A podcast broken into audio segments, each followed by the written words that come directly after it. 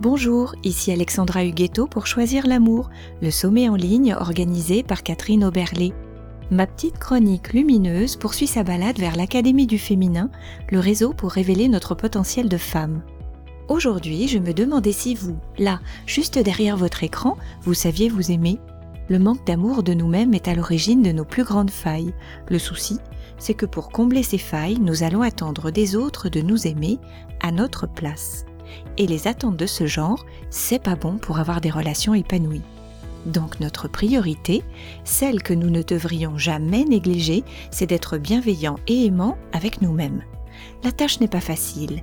L'autocritique nous attend à chaque faux pas et personne ne sait mieux que nous taper là où ça fait mal.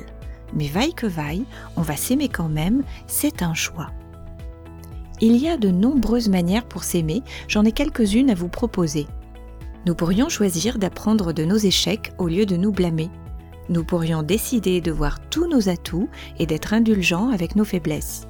Nous pourrions entreprendre de faire briller notre lumière. Nous pourrions aussi agir pour grandir, commencer une thérapie, s'engager dans un programme de développement personnel, lire des ouvrages inspirants.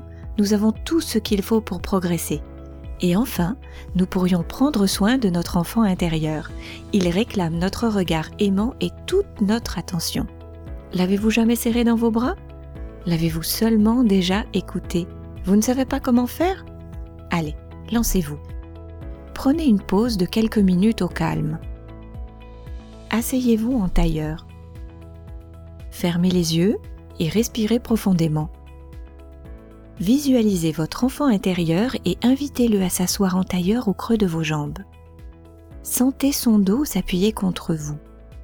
Entourez-le de vos bras et imaginez qu'une lumière toute douce vous enrobe tous les deux. Connectez vos cœurs, visualisez un lien d'or partant de votre cœur et allant vers le sien. Sentez qu'il s'accorde sur le même rythme. Mettez-vous au diapason de sa respiration. Posez vos mains sur les siennes et dites-lui que vous êtes là pour lui. Si les larmes viennent, accueillez-les. Demandez-lui pardon si vous l'avez négligé. Demandez-lui de quoi il a besoin et écoutez sa réponse. Et s'il n'est pas prêt à vous parler, ou si vous n'êtes pas prête à l'entendre, recommencez cette connexion un autre jour. Et si vous avez réussi la rencontre, remerciez-vous. Pensez-y. Remerciez-vous Lorsque vous serez tous les deux prêts, prenez congé en vous engageant à le retrouver lorsqu'il en aura besoin. Surtout, recommencez.